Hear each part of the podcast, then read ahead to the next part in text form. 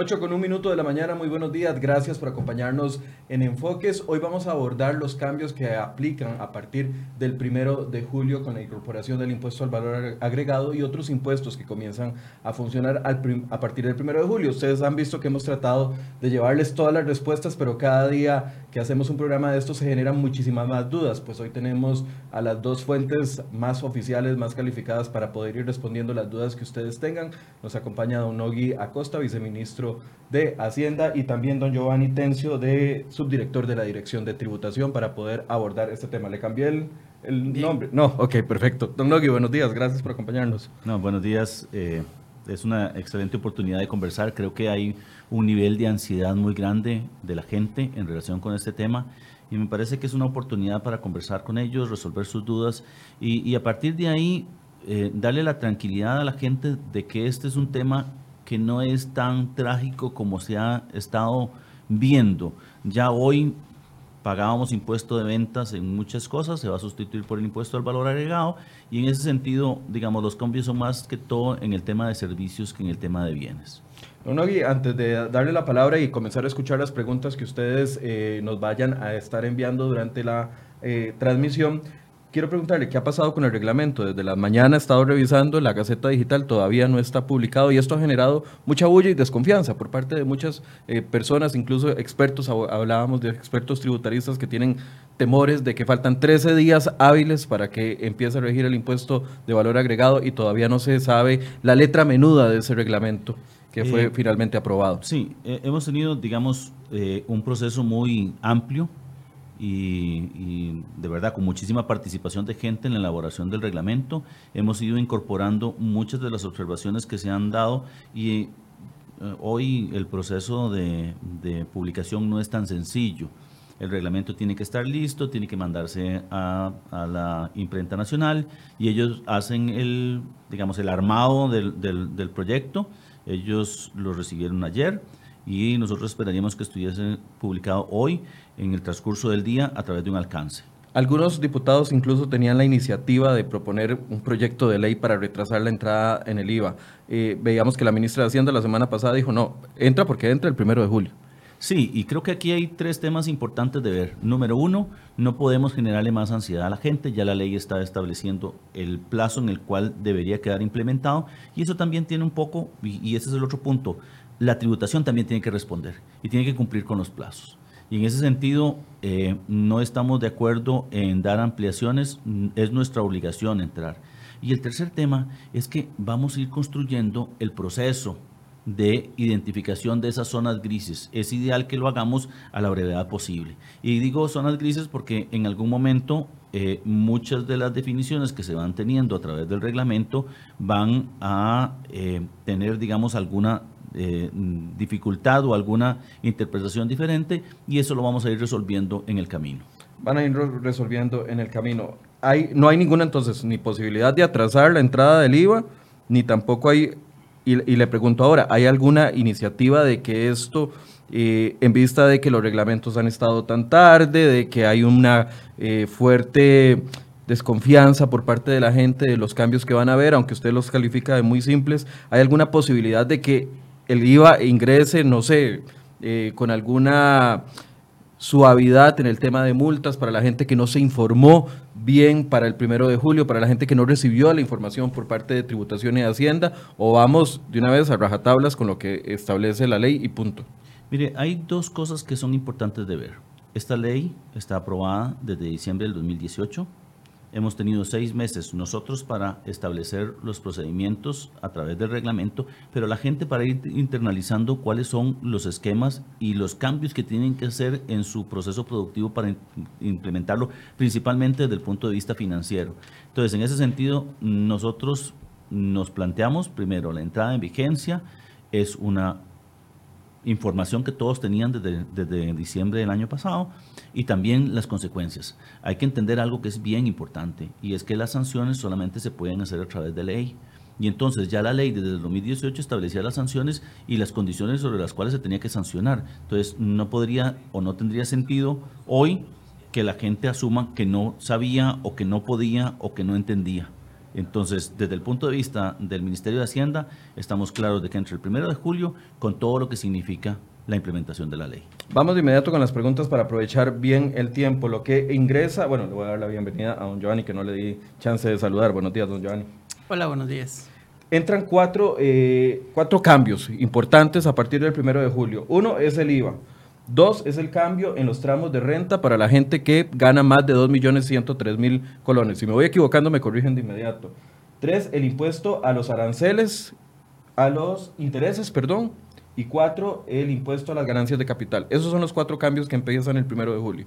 Efectivamente. Eh, y, y también hay un tema que es importante de ver cuando venza este periodo fiscal, entraríamos en un proceso también de implementación de eh, un esquema de globalización de la renta. Pero eso sería hasta septiembre de, este año. Okay. En el primer caso que señalábamos del de, IVA, más bien le voy a proponer, don Nogui, que despejemos las dudas de los otros tres para poder dedicarle el tiempo suficiente al IVA, que es el que generalmente, el que está generando más dudas. Uno, eh, la gente que gane impuesto o que pague impuesto al salario menor a 2.103.000 no debería de sentir ningún cambio. Ningún efecto. Ellos van a seguir teniendo eh, la misma deducción salarial de, por el impuesto de renta, y solamente aquellos que ganen por encima de 2.103.000 empezarían a ver un pequeño incremento en su, en su, aportación, porque esto va sobre los excesos. Entonces, por ejemplo, si ganas 2.203.000, eh, lo que vas a, a, tener es que pagar 20.000 colones más. No, perdón, va a tener que pagar, sí, 20.000 colones más por el impuesto de renta versus lo que pagaba en el otro caso. O sea, por cada 100 mil, sí, claro. Ya estaba, ese, ese tramo estaba sujeto al 15. Digamos, esos 200 mil por encima eran 150. lo que hay que hacer son 5 mil colones más. Esa es, la diferencia.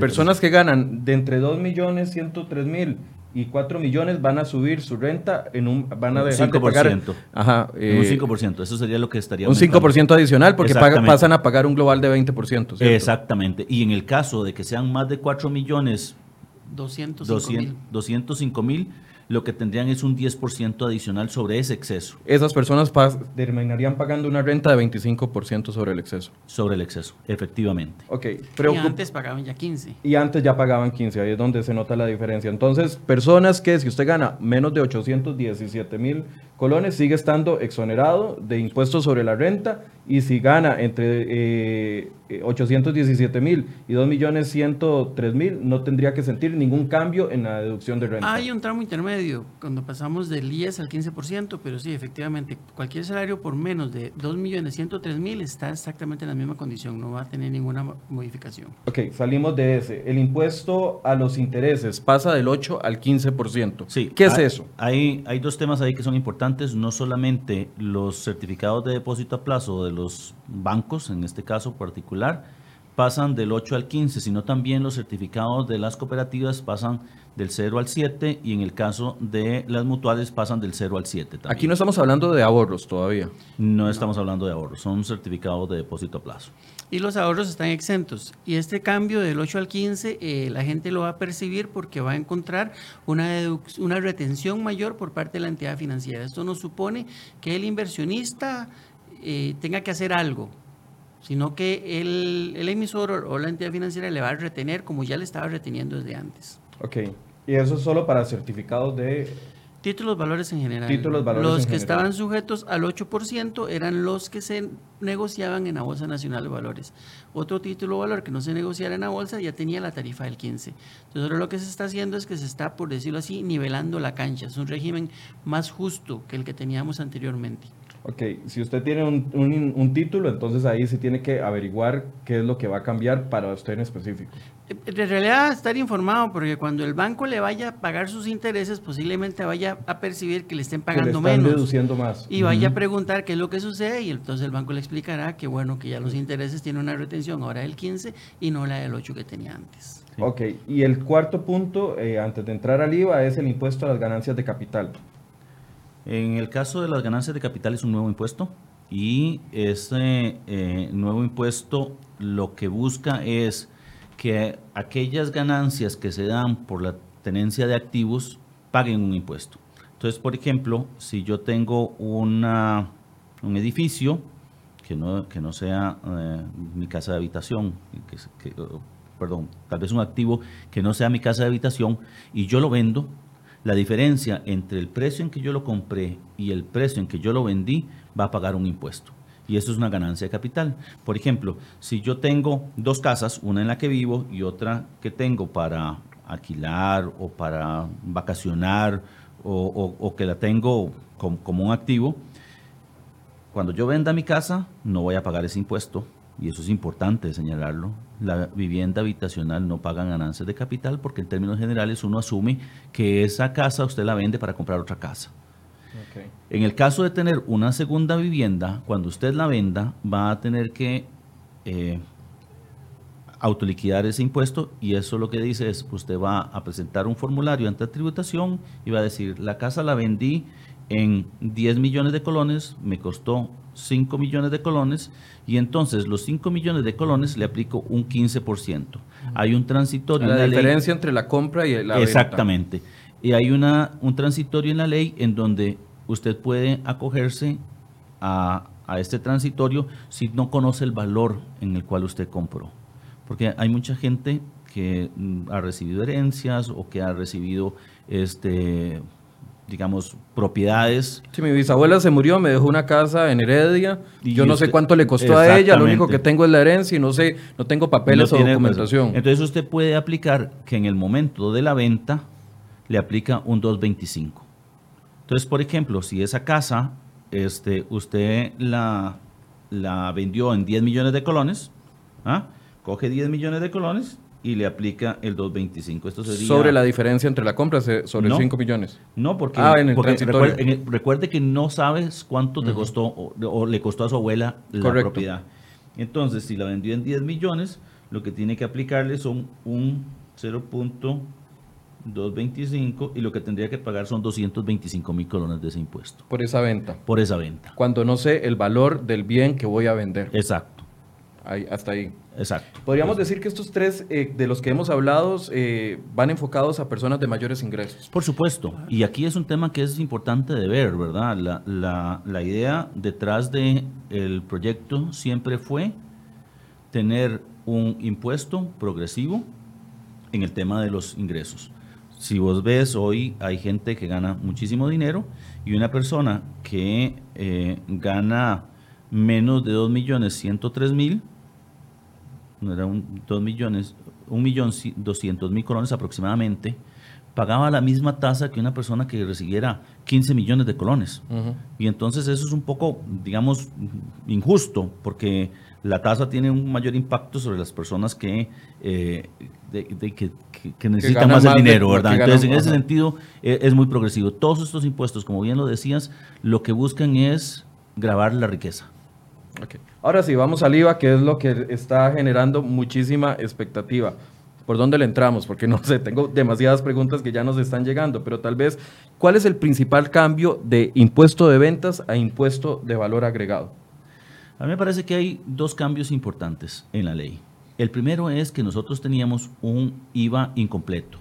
Y digo IVA incompleto porque se aplicaba única y exclusivamente a los bienes en general y aquellos servicios que estaban en una lista. Con la aprobación de la ley de fortalecimiento de las finanzas públicas cambiamos el, esquema. Y entonces se aplica como norma general a todo bienes y servicios, excepto aquellos que están enlistados en el artículo 8 y aquellos que tengan una, eh, eh, y en el artículo 9, en donde no estarían sujetos a IVA. Y esos eh, no, no, lo pagarían, para decirlo de alguna manera. ¿Podemos mencionar algunos de esos artículos que están en el, en el 8 y en el 9 para que la gente vaya teniendo claridad? Mientras Don Noguis continúa con la... Sí, bueno, podría uno señalar que, que no estarían afectos a IVA la educación, preescolar, eh, primaria, secundaria, universitaria. Eh, no estaría afecto al IVA eh, los consumos de agua de menos de 30 metros cúbicos, tampoco el consumo eléctrico de menos de 280 kilowatts hora, tampoco estaría afecto al IVA. Los arrendamientos por menos de, de 1.5 salario de base. Tanto para casa de habitación como para aquellos de pequeñas y medianas empresas, tanto eh, aquellas que estén inscritas en el MEIC como las pequeñas y medianas, este, eh, las PIMPAS. PIMPAS. Que son las pequeñas y medianas este, Micro empresas. y pequeñas empresas agropecuarias. Las medianas no están cubiertas en la, en la exoneración, que la gente normalmente habla de, de pequeña y mediana empresa, pero esta exención que aplica tanto a la empresa ordinaria como a la empresa agrícola es solamente para la micro y la pequeña. Ahí estamos hablando de temas de alquileres. De temas de alquileres, y siempre y cuando no superen el equivalente a 1.5 veces el salario base. Aquí en Y- y alquileres eso hay- es aproximadamente 669 mil colones. Aquí hay un matiz que yo creo que tenemos que hacer una pausa y explicarlo bien, porque eh, si usted alquila una casa mayor a 669 mil colones, va a tener que pagar el impuesto eh, de valor agregado. Si su costo es menor, entonces no deberían de cobrárselo. Es que yo siempre me trato de poner Claro. en, en- en la posición de la gente. Pero el que me alquila a mí sí tiene que pagar un impuesto, independientemente del monto que eh, me está alquilando la casa, ¿cierto? Efectivamente. Ese es un impuesto del 12.75, me parece, ¿no? No, en el proyecto de ley se establecía que usted debería pagar un 15% sobre esas ganancias. Ok, ¿cómo nos garantizamos los ciudadanos de que el que me alquila a mí no me traslade ese impuesto que se supone que es para su ganancia, no me lo traslade a mí en los alquileres? Poniéndonos vivos. Eh, Bueno, sí, no, pero es que eso siempre sucede, porque ya este era un empresario, ya era contribuyente del impuesto sobre la renta. Y dependiendo cuántos alquileres devengaba, iba a ubicarse entre la tarifa del 10 o del 20 o del 30.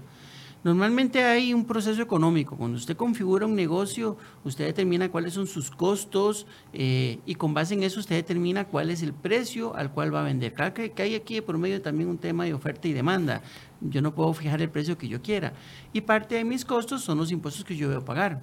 Entonces, un empresario siempre ha considerado el impuesto que tiene que pagar para definir cuánto puede cobrar por algo. Y los alquileres ya estaban sujetos al impuesto sobre la renta. Ahora, ¿qué pasa si una persona me alquila a mí y no es un empresario, sino es un cuarto dentro de una casa, es una casa pequeña dentro de una misma propiedad mancomunada y no está inscrita esa persona? O sea, ¿cómo, cómo Es- puedo ir yo verificando como usuario de que no me van a cobrar más por algo que la otra persona no está tributando? Sí, eso es algo que no ha cambiado con, con la ley de fortalecimiento.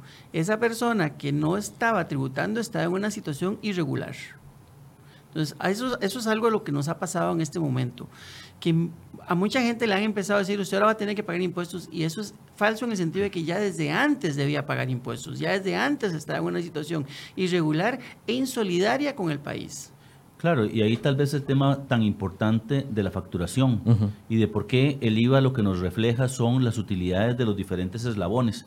Para los efectos de, de tributación era probable que no pudiésemos encontrar esa renta de esa persona porque no estaba inscrito y porque no había una factura de por medio, porque como no se cobraba impuesto al valor agregado, para los efectos del darte un recibo era más que suficiente y para tributación no podía existir porque, porque no había forma de, tenerlo. En ese sentido, me parece que es importante el hecho y, y llamar aquí la atención a la gente. La factura es un elemento fundamental para poder fiscalizar a quienes están prestándote el servicio o te están vendiendo un bien. Y eso es el elemento trascendental de lo que se está buscando con el impuesto al valor agregado general. Si yo alquilo una casa en 250 mil colones, tengo que pedir factura electrónica. Sí, claro. Sí, sí, Pero o aquí sea, no hay ningún cambio, tenía que pedirlo ya desde tenía antes. que pagar desde antes y la persona que está recibiendo ese alquiler tenía que contribuir como todos los demás. Cuando usted como, arrenda, como arrendatario no le pedía factura, usted estaba facilitándole la omisión del ingreso a esa, a- al dueño de ese inmueble que no estaba declarando, suponiendo que no lo hacía, ¿verdad? Pero ya él tenía que haberlo hecho. Ok, entonces aquí es importante que pidamos la factura electrónica como Siempre. medio para confirmar nosotros de que el impuesto se está yendo Claro. o que la y- ganancia, o que esa persona está pagando la ganancia, el Claro. impuesto sobre su ganancia. Claro, y sobre todo para que de una u otra manera se reflejen los diferentes participantes en los procesos de producción. Es un tema interesante. Eh, Costa Rica tiene un nivel de informalidad terriblemente alto, no solamente desde el punto de vista del empleo, sino también desde el punto de vista de, de los pequeños empresarios. Y, y tal vez el tema más importante de todo esto es cómo logramos formalizarlo. Correcto. Ente- ese es el tema de alquileres. Pasemos al tema de salud, para explicarlo bien, con, con detenimiento. 4%, pero estamos exonerados, ¿es así? Eh, Cuando vamos a un médico privado. eh, la, cuando vas a donde un, de un médico, lo que va a ocurrir es que el médico te va a cobrar. Él va a cobrarte lo que, lo- la tarifa que tenga, más un 4%, pero cuando usted paga, inmediatamente se le va a devolver el dinero. O sea, ¿qué quiero decir con esto? El médico va a emitir una factura por... no 10 mil sé, colones, algo que es 10 ba- 10 mil es barato. colones y el que eso no- 4% serían este, eh, 400. 400 colones. Entonces, la factura la va a emitir por 10.400. Pero cuando vos pagues, se te va a rebajar de tu tarjeta tarjeta. solo 10.000. Sí ese es un pago con que se- tarjeta. Sí, paga con tarjeta. ¿Y por qué es importante el tema de la tarjeta? Para tener una eh, trazabilidad adicional del proceso, porque es la única manera de asegurar que efectivamente eh, uno puede hacerle una deducción a ese profesional. Sí, y tal vez si me permite ampliar un poco sobre ese Adelante. concepto. En el ejemplo que dice Don Nogui, 10 mil costó la consulta, 400 es el impuesto. Y la ley sí dice que cuando se paga con tarjeta se devuelve. Ahora vamos a ver, ¿qué procedimiento hacemos para devolverle 400 colones a esa persona? Yo tengo que ir a Hacienda a reclamar esos 400 Imagínese eh, un escenario como ese, que usted tenga que ir a reclamarlo o que intervengan, o intervengan un montón de operadores. Eventualmente nos puede salir más caro el proceso que los Claro. 400. Por eso es que el reglamento desde ya, porque la ley dejó eh, la sujeción de los servicios de salud en stand-by hasta que Hacienda definiera un mecanismo eficiente para la devolución. Y ese mecanismo es, se implementó ya en el reglamento, es que el mismo profesional que presta el servicio lo devuelve en el acto. En la práctica es como si no lo, como si no lo cobrase prácticamente, porque él lo cobra en la factura y en la misma factura lo devuelve. Pero cuando lo pasa por el datáfono no pasa de 10.400, sino solamente de Pasa 10.000. solo los 10 mil, es correcto. Ahí es donde está la- el mecanismo de devolución. Ahí exactamente donde está. ¿Y si yo pago en efectivo? No opera la devolución, entonces tiene que pagar los 10 mil 400 Eh, completos. Esto es para incentivar entonces el uso de tarjetas a la hora de pago. Eh, para incentivar el uso de la tarjeta, pero también para generar un tema importante desde el punto de vista de tributación, y es que las tarjetas tienen una, eh, una retención del impuesto que se hace de manera inmediata, y eso nos da la posibilidad de que los profesionales que están eh, en el ramo de salud tengan que generar esa trazabilidad necesaria para efectos de poder capturar las rentas que ellos hacen. Y entonces no es tanto el tema del impuesto de ventas, sino lo que nos interesa es evidenciar esa renta. ¿Cuánto-.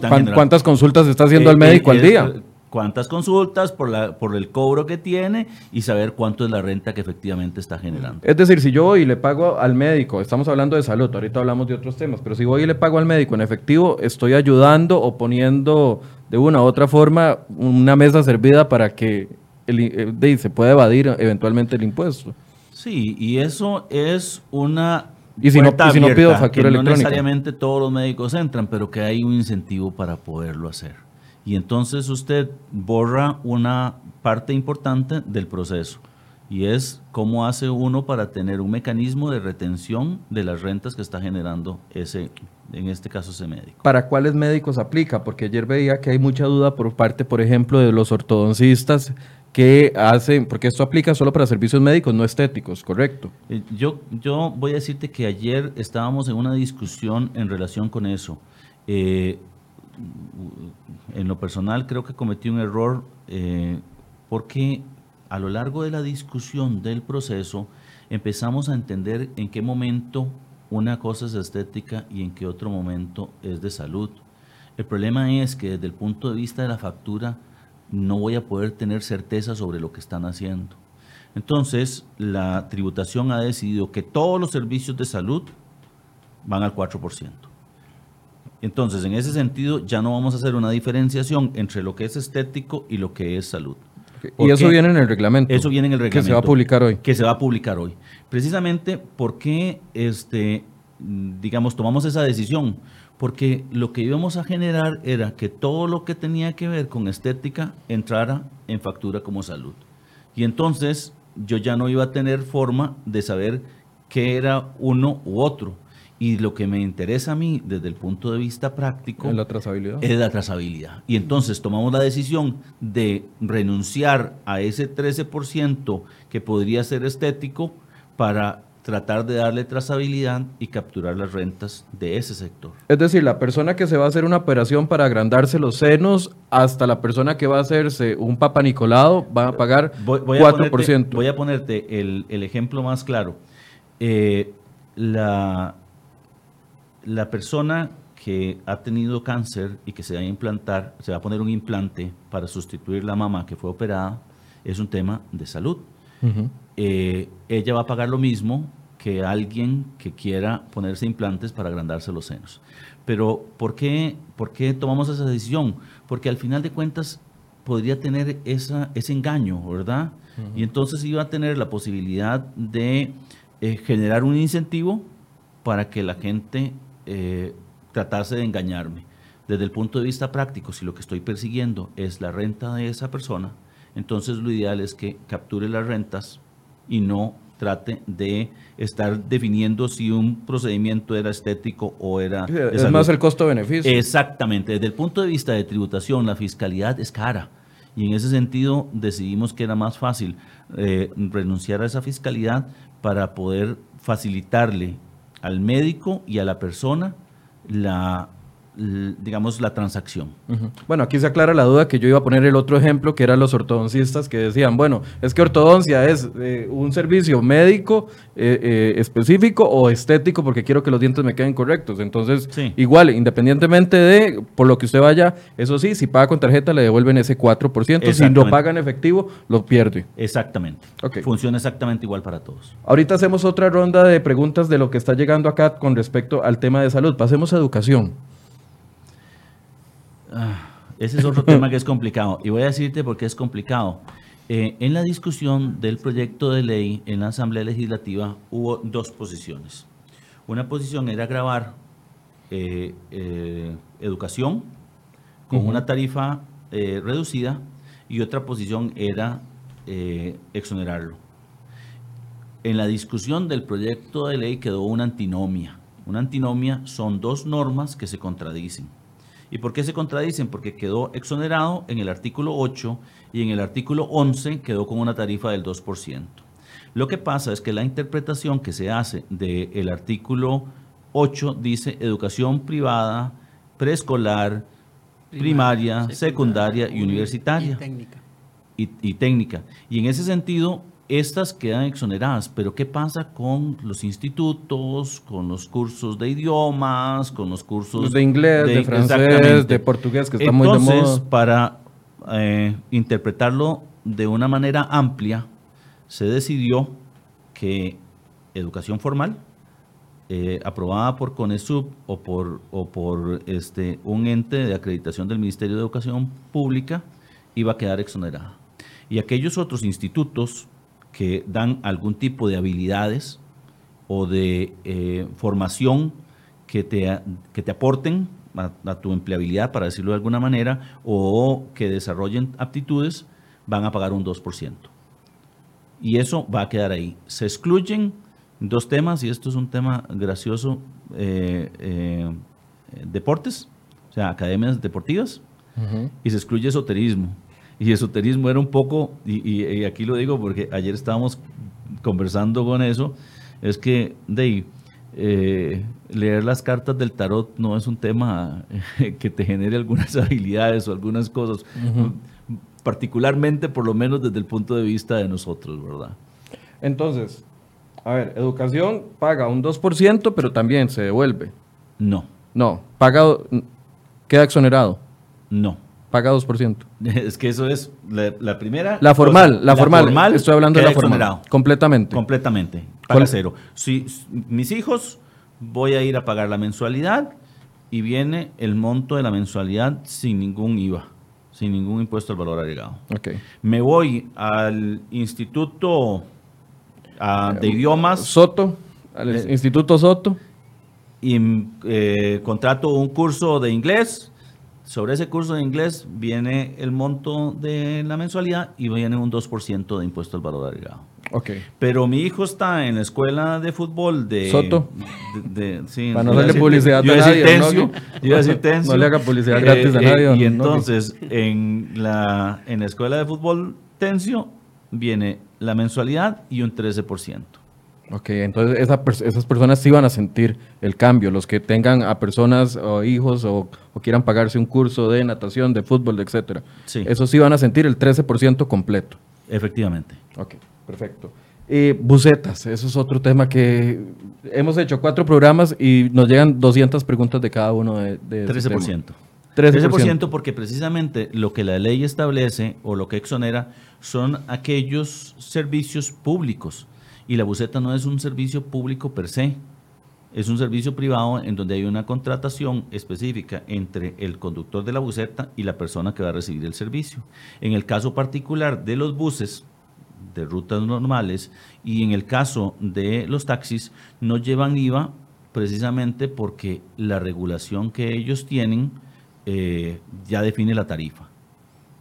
Entonces, si yo contrato una buceta para que me lleve a mis tres hijos al- al- a la escuela y los traiga, sobre ellos sí voy a tener que pagar 13%. Efectivamente. Aquí nada más quiero volver a recordar, pida la factura, factura electrónica, porque Claro. si no, le está, pueden es que le estén cobrando el 13% y si no le dan factura electrónica, se lo está engavetando el transportista. Así es.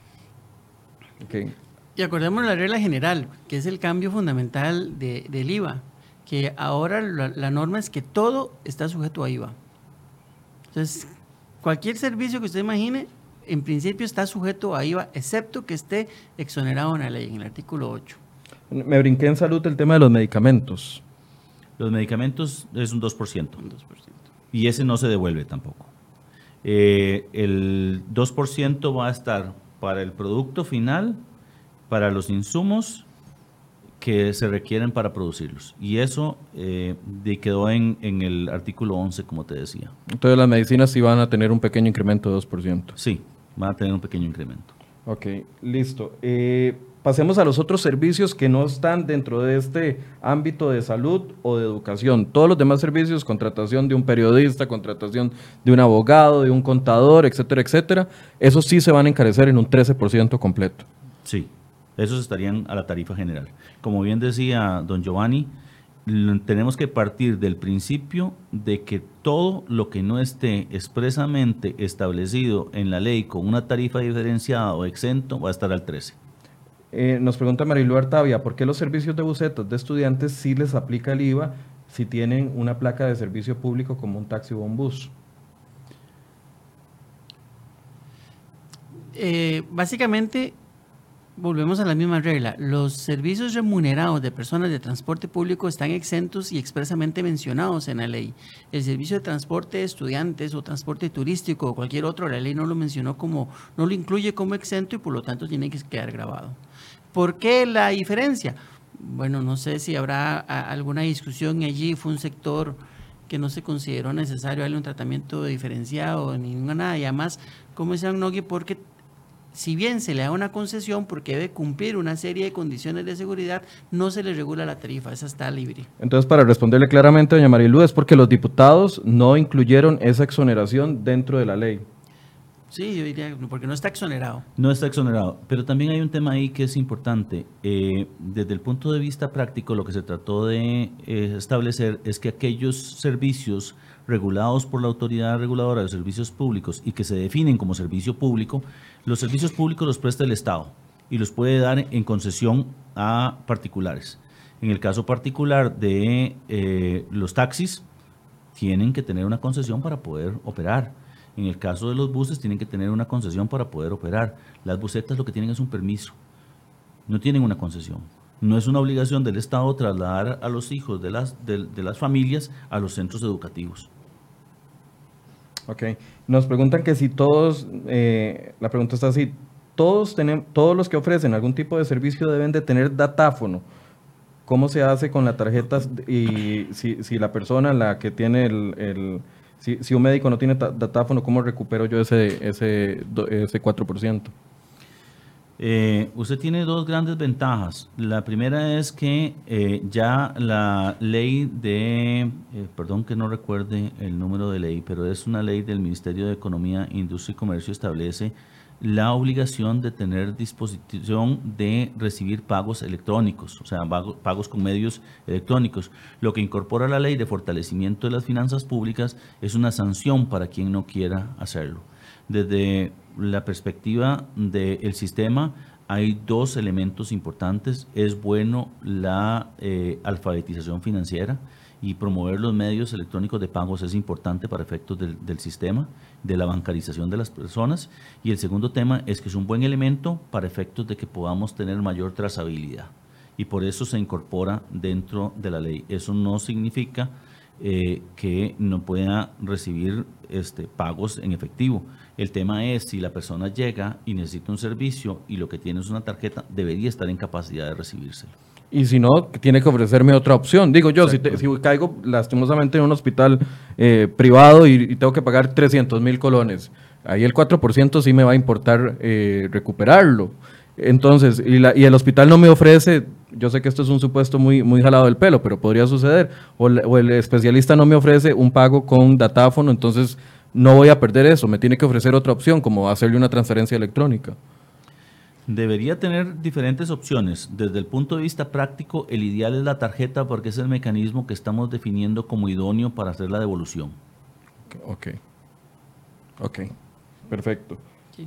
Hablemos de las compras por Internet, que esto generó ayer un escándalo enorme eh, y lo veíamos ayer porque se dice, o había como una pequeña contradicción entre lo que decía Don Nogui y lo que decía el director de tributación con respecto a que si se va a tener que pagar doble IVA, sí o no. ¿Ya lo clarificaron? Mm, yo creo que aquí, perdón, yo creo que aquí esta discusión es más vieja y tiene que ver desde cuando se empezó a discutir el proyecto. En algún momento, cuando el proyecto estaba en discusión, se empezó a decir y fue repetido por muchos asesores de que Hacienda iba a cobrar el 13% en todo pago con tarjeta que se hiciera en el exterior. Esa fue como la idea inicial y la idea que se ha quedado ahí, ahí pegada. Eso, es, eso sería totalmente impráctico y generaría grandes problemas para devolverle a los casos en que, en, en, que se hubiese tratado de bienes tangibles o de persona que consumió un bien o un servicio fuera del país. Se ha venido afinando y en este momento lo que se va a establecer es una lista cerrada sobre la cual se va a aplicar la percepción del impuesto. Se va a establecer, no está establecido. No está establecido. Además, esto necesita una coordinación con las entidades financieras que, que implica modificar sistemas de información. Ustedes pueden imaginarse que cualquier banco del país maneja miles de transacciones diarias y decirle al banco, usted a partir de este momento va a empezar a cobrarle a sus clientes el 13% en ciertas transacciones, eso necesita un desarrollo de sistemas. Entonces no es algo que se puede hacer de un momento para otro, es algo que requiere planificación, que requiere, que requiere coordinación. Entonces muchas de las preguntas que se están haciendo y cuando la gente dice, bueno, que si salgo del país, que si compro por Amazon, que si hago, que esto y que lo otro, son muchas especulaciones. Nosotros, la ley lo que, lo que graba son los servicios digitales transfronterizos, no necesariamente cualquier pago. Y aquí estamos hablando de todos los servicios de, por ejemplo, Netflix, eh, Spotify o cualquiera de esos, toda la adquisición de apps. Y esto se va a definir y se va a aclarar. Se puso en consulta una resolución que establece el procedimiento para la devolución. Pero la idea es diseñar un sistema que permita identificar cuándo no debe aplicarse la retención para no tener que llegar a un proceso de devolución. Pero ¿cuándo va a estar esa lista? Porque faltan 13 días hábiles, o sea, ¿qué va a pasar? Esto es un, esto es un tema porque... Eh, tenemos que empezar a examinar todo el tráfico de transacciones que están recibiendo las entidades financieras para determinar, es muy sencillo cuando yo le hablo, le pongo por ejemplo Netflix o App Store o cualquiera de ese tipo de cosas, pero hay muchos más, entonces necesitamos analizar. De hecho, estamos en un proceso incluso a nivel de, intercambio de información con otros países que ya tienen sistemas similares y que también manejan listas cerradas por cómo identifican a las transacciones. Y yo le digo al banco, cada vez que una transacción diga en el detalle, Netflix, aplíquele el 13%. Bueno, pues Netflix puede cambiar su política y ahora en adelante no va a decir Netflix, sino va a decir ABCD. Entonces también eso implica un, monitoreo. Lo importante acá es que mientras eso no se implemente, no se aplica la retención, no se va a aplicar la percepción. O sea, el primer, a partir del primero de julio no se va a aplicar retención sobre los servicios transfronterizos. No, efectivamente, porque hay que implementar todo este mecanismo para poderlo hacer correctamente. Ok. Y, y ahí hay un tema que es bien importante de señalar. El artículo 30 de la ley lo que hace es autorizarle al Ministerio de Hacienda. No, no implica necesariamente que lo haga eh, en definitiva para efectos del primero de julio. Lo que estamos tratando de, hacer es afinar esa lista para que en el momento en que la tengamos la podamos hacer de conocimiento público e informarla para que la gente sepa en qué momento empezaría a regir ese cobro. Eh, a ver, quiero estar clarísimo porque después si titulo algo me, puede que me jalen el mecate en Hacienda y me dicen eso no fue lo que dijo el, viceministro. A partir del primero de... Ya me grabó. Sí, sí, sí, pero es que quiero que lo diga dos veces para que después eh, poderle reclamar con más autoridad. A partir del primero de julio aplica el IVA en absolutamente todo, menos en las compras o los servicios transfronterizos que involucra las compras por Internet. Los, los servicios transfronterizos estarían sometidos al IVA hasta que tributación saque una, eh, un comunicado o haga una directriz para establecer cómo lo va a cobrar. ¿Eso cuánto tiempo puede tomar? Nosotros esperaríamos que no fuese más de un mes mes y medio. Y nosotros lo que estábamos calculando es que en el peor de los escenarios estaríamos saliendo a finales de julio. A finales de julio, entonces se puede definir cómo van a cobrar y cuáles servicios transfronterizos, porque aquí hay un montón de dudas, que si me voy de, viaje con una tarjeta nacional y compro con ese crédito, voy a tener o no que pagar el 13%, eso se define. Hay dos temas que son importantes de ver, y lo que estamos hablando, y bien decía don Giovanni, son servicios transfronterizos. Porque, por ejemplo, si usted se va con una tarjeta de crédito y paga el hotel en, no sé, en Bayamón, en Puerto Rico, no va a haber retención. Pero si usted llega y alquila un vehículo, eh, en, en, París no va a recibir ese, ese, ese, servicio. Van a ser solo transfronterizos y por eso es tan importante lo que decía don Giovanni de la lista. Hay una gran diferencia entre eh, contratar, eh, no sé, eh, Netflix en Costa Rica y contratar Netflix en, en Europa. Si usted usa una tarjeta nacional, podría ser que tuviese un cobro y por eso es que es tan importante que lo vayamos viendo. Pero las compras normales que usted haga con esa tarjeta no van a estar sometidas a IVA, porque el IVA es un impuesto de consumo interno. Y eso quiere decir que lo pagan los costarricenses y los extranjeros que están en Costa Rica en el momento en el cual consumen un bien. En Costa Rica. En Costa Rica. Okay, pero todo y, y Michael, a veces uno por generalizar habla de compras por Internet, pero es que no se está planteando el cobrar el IVA en las compras por internet. De hecho, si usted compra en Amazon y eBay o lo que sea y se lo mandan por courier, ya eso pagaba el IVA. Cuando el paquete le viene, eh, eh, en la aduana le cobran el IVA. Eh, lo nuevo acá es que estamos, estamos buscando cobrar el impuesto a servicios digitales que se prestan en el exterior. Usted tiene un servicio de cable y usted le paga el 13% a ese servicio de cable. Pero usted tiene un servicio de broadcasting de películas y usted no paga nada. Entonces también necesitamos nivelar esa cancha. Usted va a un almacén y compra un juego en el disco y usted paga el 13%. Pero si usted ese juego lo compra de una tienda virtual y lo descarga a su consola, usted no paga. Entonces eso es lo que necesitamos nivelar y necesitamos someter al mismo tratamiento. Por eso la ley nos da la facultad de en ese tipo de servicios poder capturar el impuesto en la transacción con la tarjeta de crédito. Ahora, esta decisión se tomó en las últimas horas, ¿correcto?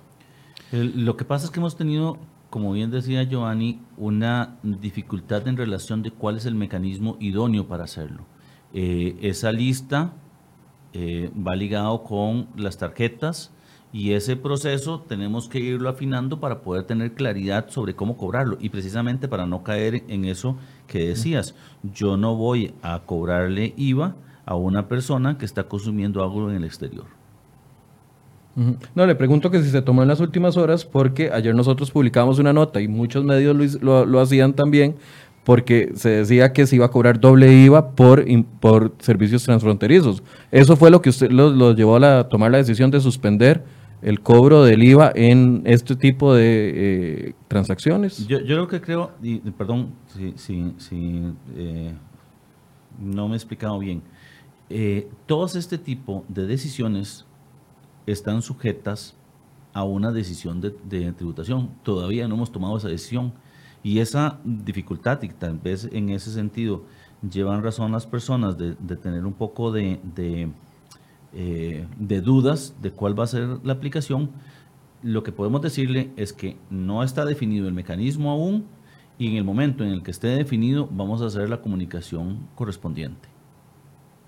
Ok. Voy a leer algunas de las otras preguntas que nos están llegando. Bueno, todo está grabado con el 13%. Una mini empresa de jardines, porque doy servicios, tengo que cobrarle el 13% a los clientes. Yo estoy inscrito ante Hacienda.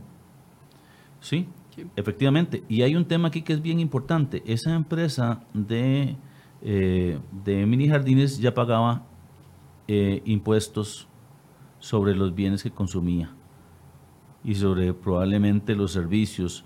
Cuando llegaba y tenía que reparar sus máquinas o cuando tenía que, comprar este, insumos para, para, el servicio que prestaba, eh, ya, ya pagaba un 13%. Lo que va a hacer ahora es cobrar un 13%, netear con los, con los IVAs que pagó y trasladarle a tributación la diferencia. Aquí hay una pregunta que es básica, pero yo creo que es importante que lo aclaremos. Dice, un médico o un abogado, ¿cómo me doy cuenta que no me, está, no me está trasladando el impuesto a mi persona como cliente? Existen tarifarios en los colegios profesionales para eso. E, efectivamente, pero también hay otro tema que es importante de ver. Eh, normalmente usted sabe cuánto le va a cobrar el médico en el momento en el cual entra. ¿ah? Y en ese sentido, eh, de, lo que tenemos que tener claridad es que eh, tenemos que tener control sobre, lo que nos están cobrando. Y aquí hay un tema importante de ver, y es que eh, uno tiene que aplicar exactamente lo mismo que, digamos, la gente aplica a la hora de hacer las compras, de compara. Y, se da cuenta de, de quién le está cobrando una tarifa exorbitante y quién está cobrando una tarifa razonable. Eh, los gimnasios, los gimnasios pagan IVA, ¿cuál es la tarifa? Yo sé que ya lo, lo han dicho, pero por favor responder de nuevo. los gimnasios no los consideramos dentro de servicios de salud, aunque hay alguien que pretende incluirlos dentro de eso y decir que están con el 4%. Entonces, el, la cuota que pagas en el gimnasio está sujeta al 13%, que es la tarifa general, no tiene un tratamiento diferenciado. Se le aplica lo mismo que a los cursos de, de, Como hablamos de la escuela de, fútbol deportes, etcétera, etcétera. Contratos de construcción nuevos pagan el 13% del IVA, como obras nuevas o remodelaciones. Ah, hay un tema ahí que es importante. Eh, en construcción se eh, estableció un transitorio mediante el cual todos los proyectos que estén inscritos ante el Colegio Federado de Ingenieros y Arquitectos antes del el primero de julio y tres meses después van a pagar una tarifa del 0%. Después del el primer año de vigencia de la ley, esos mismos proyectos que estén ahí, pero que no se hayan iniciado, pagarían un 4%. Y el tercer año de esos mismos proyectos que fueron este, inscritos en el Colegio Federado de Ingenieros y Arquitectos pagarían el 8%, ya después pagarían el 13%. Tema importante, proyectos que al 30 de septiembre, si mal no recuerdo, que no estén inscritos en el Colegio Federado de Ingenieros y Arquitectos pagarían el 13% directamente. Así que el concepto, ah, que el concepto de nuevo será aquellos que, cuyos planos sean visados a partir del 1 de octubre de este año. Nos decía, ¿transferencias que se reciben desde el exterior tienen algún tipo de gravamen nuevo o solo la comisión bancaria? Dice doña Magdalena Barrantes. ¿Qué tipo de comisión es? No, las transferencias realizadas por las entidades financieras no están sujetas a IVA, están dentro de la lista de exentas. Entonces tienen el mismo tratamiento que hasta la fecha, que es un, tema de una relación entre un, un, oferente de un servicio y un demandante. Es decir, la comisión es un, es un acuerdo entre partes, no es un tema de naturaleza tributaria. Pero de, tributación no deberían de, cobrarle absolutamente nada adicional. El 13% va metido en la factura electrónica que uno pasa, dice José Rodríguez. Sí, efectivamente, la factura electrónica tiene eh, siempre el impuesto por separado. Aquí tal vez eh, tenemos que tener presente que la factura electrónica es muy distinto del, de la representación gráfica o del papel que eventualmente le pueden dar a uno en un negocio. Y voy a aprovecharme aquí el espacio para explicar eso, porque en muchos negocios le preguntan al cliente, ¿necesita factura electrónica o corriente? A mí me ha pasado varias veces. En realidad es por un tema de la forma de decirlo. La factura electrónica siempre se emite y como tal es una factura que queda almacenada en los sistemas de información. Yo no le puedo dar a usted una factura electrónica porque tendría que darle un conjunto de bytes y se los tendría que dar algún tipo de soporte. La factura electrónica, como yo como ser humano, entonces no la puedo ver ni entender, entonces se imprime una representación gráfica de la factura La representación gráfica es algo que yo como ser humano puedo entender. En esa representación, el comerciante puede incluir el impuesto pero nunca en la factura electrónica, porque eso tiene un campo específico para el impuesto. Cuando en un negocio le preguntan, ¿quiere factura electrónica o corriente? En realidad lo que le están preguntando, ¿quiere que le envíe su factura electrónica a una dirección de correo o, simplemente le doy una impresión que contiene los datos más relevantes de la factura para que usted se la lleve para su respaldo? Ok. Si un familiar, yo creo que ya lo respondimos, pero lo vuelven a preguntar, Javier Alvarado, si un familiar me envía dinero mes a mes desde el exterior, ¿se me va a cobrar algo por IVA? No. No. No, no tiene que ver con nada con IVA. Marcia Lara hace una pregunta bastante amplia. Dice, con respecto a los comités cantonales de deportes, ¿aplica o no el IVA? Y para los incentivos que se pagan a los entrenadores de las disciplinas, ¿deberá pedírsele la factura electrónica? Tal vez si me da un chance para revisarlo porque me... Ok, ok, ok, ok. Las juntas de, educación deben de declarar el D104, nos pregunta otra persona. Juntas de educación deben de declarar. Los, los comités cantonales de deportes no están exentos de IVA. Entonces sí tiene que pagar. Entonces sí tiene que pagar. Ahí está Luego sucede que el comité se te cobra por el alquiler de la cancha y cosas como eso, entonces sí tendría que cobrarlo. Ok, vamos a, y, también ahí hay un tema que es bien importante señalar. Eh,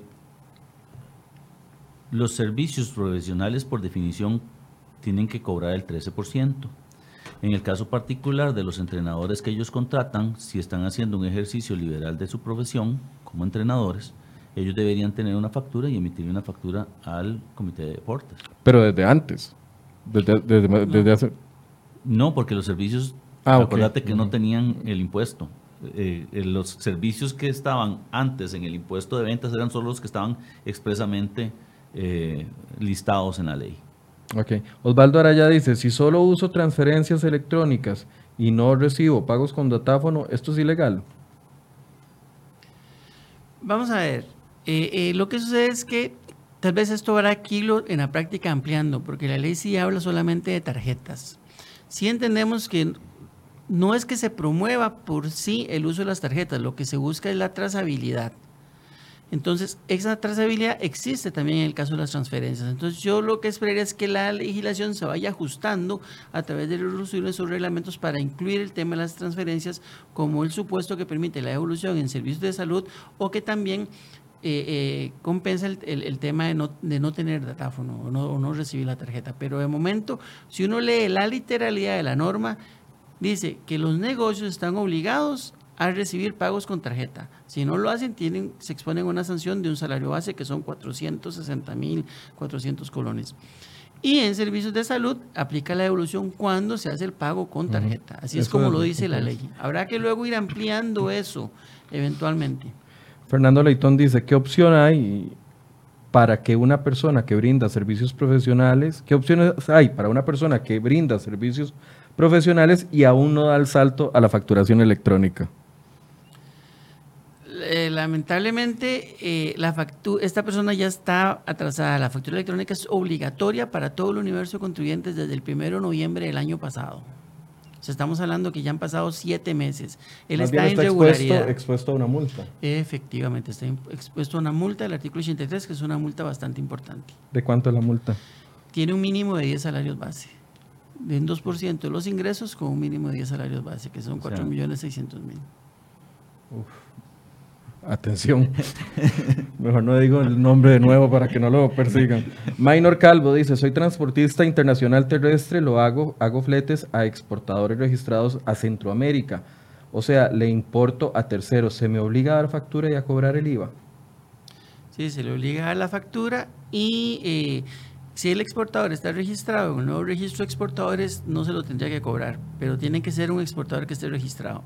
Y no le cobraría el IVA, pero sí tiene que darle la factura electrónica. La factura electrónica es la norma para todas las transacciones. Solamente los contribuyentes del régimen simplificado, instituciones financieras, pero muy pocos están exentos de emitir factura electrónica. Todos los demás y las generalidades deben emitirse factura electrónica. Nos quedan un par de minutos, dice Viviana Granados, ¿qué pasa con los lugares que me dicen que ya casi me envían la factura y nunca le llega uno al correo electrónico? Hay una norma dentro del código que obliga al comerciante a emitir y entregar la factura en el acto de compra-venta.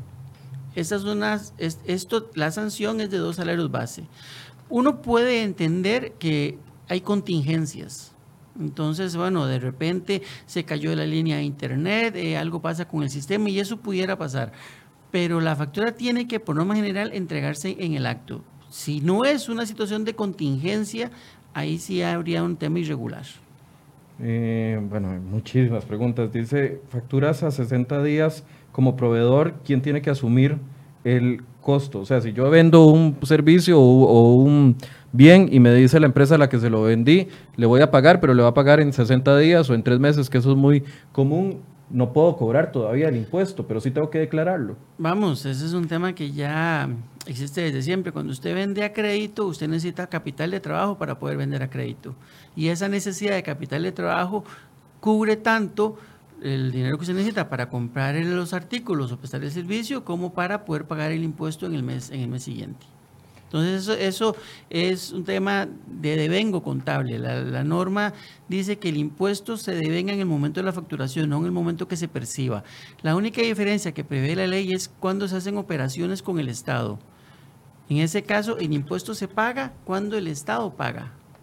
No cuando yo le facturo. Entonces Pero yo si, le puedo, es un, si es un empresario privado. Muy corriente, yo le facturo hoy, que es 11 de, de junio, y el 15 de julio tengo que depositar ese dinero aun cuando no me hayan pagado. Ok.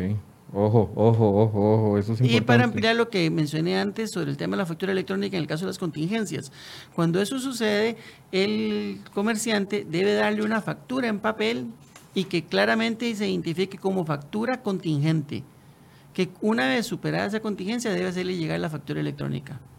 Okay. Y, si en ese caso no le llega la factura electrónica, lo ideal es que lo denuncie y nosotros podamos entrar a fiscalizar a esa empresa. Mi esposo es constructor sin títulos. Estamos al día con la facturación electrónica, pero ahora mi duda es si se debe cobrar el 13% por remodelación o construcción a un cliente. Eh, si el proyecto está este, presentado al Colegio Federado de Ingenieros y Arquitectos antes del primero de julio o en los tres meses siguientes, no debería cobrar el impuesto de ventas, eh, perdón, el impuesto al valor agregado este, durante el primer año de vigencia de la ley. Si el proyecto está presentado y lo construye en el segundo año de vigencia, debería cobrar el 4%. Pero si presenta el proyecto al Colegio Federado de Ingenieros y Arquitectos después del después después del primero de, septiembre, pagaría el 13%. O sea, si empieza los trámites hasta después de septiembre, ahí sí paga. Y no importa si el, proveedor es titulado o no, porque igual tiene que pasar por un... No, porque lo que estamos grabando aquí es el servicio. Ok. Tengo un negocio, bueno, no, no, ya está, ya lo había leído. Teléfonos o correos para denuncias, dice Frank Salazar. En la página web tenemos una plataforma de denuncia ya y agradeceríamos si interponga la denuncia por ahí porque eso nos permite mantener el control y el inventario. También alguien puede eh, presentar una denuncia llamando a cualquiera de nuestros servicios telefónicos, se la vamos a recibir, pero para nosotros es mucho más sencillo y por eso lo agradeceríamos si la presenta a través de la página web, porque eso ya tenemos un sistema que nos permite asignar y darle seguimiento a la denuncia. Quedan muchísimas preguntas y el próximo lunes va a estar aquí también el director de tributación directa para ir también eh, ahondando en las preguntas que faltaron y también en las preguntas que eh, ya hemos respondido, pero que con mucho gusto las hacemos, les damos la respuesta de nuevo porque sabemos que este es un proceso de educación. Don Nogui, eh, la preocupación por el reglamento, si le leyera la cantidad de preguntas por el reglamento, aquí no, no terminamos y no se puede ir eh, que si hay garantía de que hoy van a entregar el reglamento o van a publicar el reglamento. Sí, pueden estar seguros que hoy va a salir publicado. Y en este sentido vamos a hacer una cosa adicional y es que lo vamos a poner en nuestra página para que la gente pueda este, consultarlo apenas salga publicado. Y eh, quedamos claros con los servicios transfronterizos que no se van a cobrar a partir del primero de julio. No sé si tenemos ya listas las pantallas para los eh, compañeros y si no están listas vamos Vamos cerrando. Bueno, ahí hay una de las pantallas que hemos querido irles enseñando. Bueno, educación formal queda exonerada. Cursos en institutos, excepto de deportes, pagan un 2% del el IVA. Es importante que esto quede bastante claro para ustedes. Otro es que IVA no rige para compras por Internet a partir del primero de julio. Hacienda y en este caso tributación todavía está definiendo el cómo lo va a alcanzar. Pero Michael, pero es que si de repente alguien compra por Internet, no sé, una jacket y se la envían por courier, eso paga IVA cuando llega la, la paquetería. No nos referimos ahí compras por Internet en general, sino servicios digitales que se, que se prestan desde el exterior y que yo compro por internet. Es decir, la, a la, la, compra a la hora de hacer el pago allá, pero a la hora de ingresar al país sí paga Esto el IVA. ya, y don Nogui creo que ha participado mucho para las temporadas del Día del Padre, Navidad, que aumenta ese flujo para el Viernes Negro. Hemos tenido que dar declaraciones porque mucha gente hace compras por internet que luego vienen y se les ha dicho, eso paga IVA. Cuando llega el paquete, tenemos la aduana postal y, y, eso paga IVA. Entonces, no hablemos de compras por Internet en forma general. Lo que estamos sometiendo y es innovador en la ley son las compras de servicios digitales que se prestan desde el exterior. Sí, los servicios transfronterizos. O sea, en el caso particular, para ponerle nombre aquí, es Netflix, es eh, eh, Spotify, Spotify sí. y, y algunos de estos servicios que lo presta alguien desde el exterior, pero que se consumen en el país. Y el concepto detrás del impuesto al valor agregado es el consumo en el territorio nacional. Okay. Las compras de sería, teníamos que hablar compra de servicios digitales transfronterizos o servicios digitales que se prestan desde el exterior y que se adquieren por medio de plataformas de internet. Vamos a tener que hacer como 25 sesiones más de esto, porque bueno, pedir factura electrónica asegura que el IVA realmente llegue a las arcas del Estado y que no quede en manos de las empresas. Eso es importante, que lo tengamos eh, siempre listo. Servicios de salud, bueno, ya ese lo habíamos dicho. Definitivamente vamos a tener que hacer muchas más sesiones porque Con aunque gusto. las preguntas son reiterativas, es importante darles respuesta a cada una de y, ellas. Y, y yo creo que aquí hay dos temas importantes. Me parece que este ejercicio nos da la oportunidad de entrar a discutir eso. Y el segundo tema es que el Ministerio de Hacienda está en completa eh, disposición de ayudar. Vamos a hacer cursos. Eh, todas las administraciones tributarias van a estar haciendo cursos todos los días, charlas, para que la gente pueda informarse. Vamos a tener información en nuestra página de internet. Vamos a estar con el call center, eh, digamos, fortaleciéndolo para que más personas puedan este, poder contactarnos y poder tener respuesta a las dudas que han surgido a raíz de la implementación del impuesto al valor agregado. No quiero terminar nada más con sin mencionar lo de los servicios asociados al consumo de agua y luz, que ayer la empresa de servicios públicos de Heredia hacía una interpretación de lo que ellos, cómo lo ven ellos, pero quiero tener la posición oficial de Hacienda con respecto a, a los servicios asociados. Estamos hablando de alumbrado público, recolección de basura, etc. Mire, todos esos son tasas y como tasas están ex exentas del impuesto al valor agregado. Los peajes, eh, el servicio de alcantarillado, en este caso el alumbrado público, son tasas que se cobran, porque no hay una contraprestación que tiene que ver o, o que configura el impuesto al valor agregado.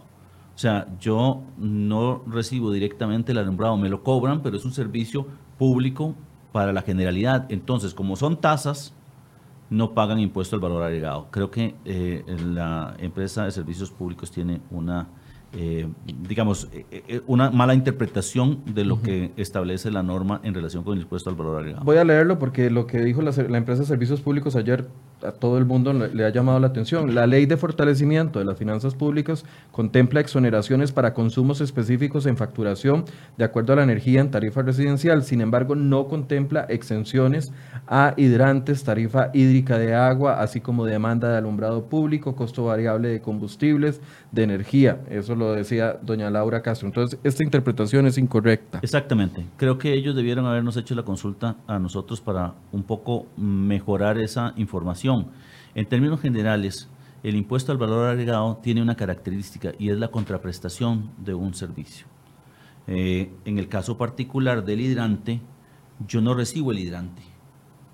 Uh -huh. En el caso del alumbrado público, yo no recibo el alumbrado público. Entonces no me pueden cobrar no, no te pueden IVA, cobrar sobre, IVA eso. sobre eso, porque esas son tasas que cobramos para los efectos de que la gente pueda recibir un servicio sin ninguna eh, identificación. O sea, no hay, un, no hay un alumbrado público que me pertenezca a mí, es general para todos. Todos reciben el beneficio de ese alumbrado público. Y entonces, como no hay una identificación entre el alumbrado público que es mío ¿ah? entonces no puede haber impuesto al valor agregado sobre eso. Son tasas que se cobran y sobre las tasas no hay impuestos. En este caso, entonces sigue estando exonerado al 100% los 30 metros cúbicos de agua y los 280 kilowatts de electricidad sin que nadie los toque para nada. Sin que nadie Ninguna empresa del país podría tocar o aumentar o justificar un aumento en esas dos exoneraciones bajo ninguna circunstancia. Eh, a- aquí hay dos temas que son importantes de ver y ahí yo sí quiero hacer una acotación importante. Cuando usted exonera, exonera al último eslabón, o sea, el consumidor no va a pagar impuestos sobre eso, pero el productor sí va a tener que soportar los IVAs que genere su actividad productiva. Y entonces eso le va a generar un costo. pero lo tienen que asumir ellos. Eh, sí, lo tienen que asumir ellos, pero después lo pueden trasladar a través de tarifas. No precisamente cobrándote un IVA, pero sí subiendo la tarifa por el impacto que tienen sus costos. Pero ahí nos tenemos que ir a agarrar a Recep para que no les acepte el aumento de tarifas. Esa es otra Es discusión. otra. Digo yo, no sé, se me ocurre. No les estoy dando ideas, pero podríamos ponernos de acuerdo. Bien, eh, una sesión de una hora es imposible a poder abordar todos los temas, pero como les prometimos, el próximo lunes va a estar acá eh, don Carlos Vargas de Tributación para poder abordar todavía más preguntas que existen y esperamos ya tener el reglamento en mano para ese, para ese día. Espero que hoy lo tengamos al final de la tarde. Don Nogui, muchas gracias. No, muchas gracias a ustedes y, y- y un saludo a la gente. La verdad es que es una buena oportunidad para que intercambiemos opiniones, para que hagan las consultas y que sepan que hay eh, un horizonte cercano en el cual vamos a cambiar poco, pero que tiene impacto desde el punto de vista no solamente de la forma en la cual nosotros nos relacionamos con quienes nos dan bienes y servicios, sino también del impacto desde el punto de vista de la recaudación y de hacer más transparente y más justo el sistema tributario costarricense. Don Giovanni, gracias. Con mucho gusto para servirles. Y les voy a dar una idea, para la sesión del, del próximo lunes tal vez eh, pueden enviarnos por correo electrónico las preguntas más completas, porque a veces eh, ponen las preguntas ahí y no ponen más información. Entonces es difícil hacer una pregunta sobre con fuera de contexto, pero les ofrezco este correo electrónico, Michael, que se escribe Michael, michael.soto@crhoy.com. Por favor, envíe las preguntas más completas ahí y yo prometo tener una lista e irlas montando de acuerdo a cómo van llegando para que el lunes eh, eh, don eh, Carlos Vargas nos pueda ir respondiendo con- conforme vayan llegando las preguntas y poderles tener mayor claridad con respecto a los temas que eh, ustedes preguntan, porque hay algunas muy, pero muy, pero muy específicas. Entonces, eh, no quisiera dejarlas por fuera, pero sí quisiera tener más información. Entonces, tal vez una preguntita más completa nos ayuda a poderles tener respuestas más completas. Muchísimas gracias por su compañía y muy buenos días a todos.